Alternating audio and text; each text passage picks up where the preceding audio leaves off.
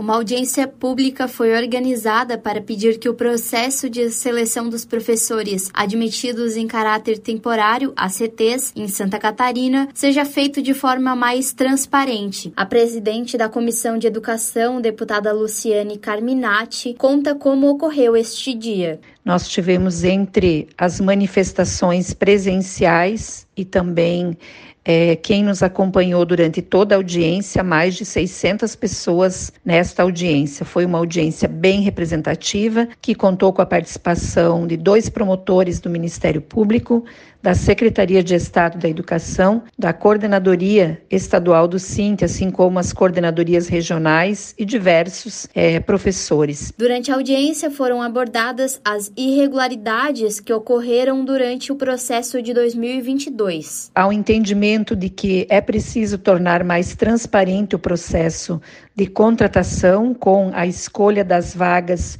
abertas com chamada presencial e não online, e também em tempos anteriores ao final do ano letivo.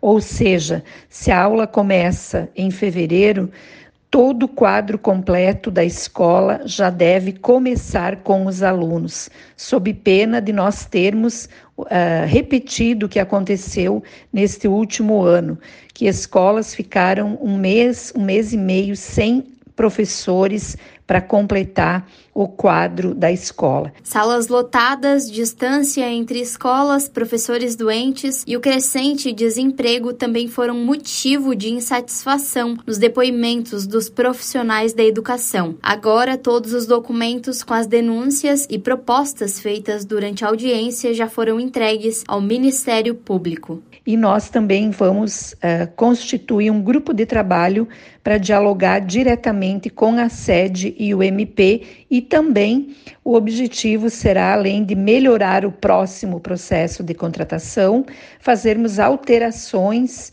na lei dos ACTs. Repórter Camille Guimarães.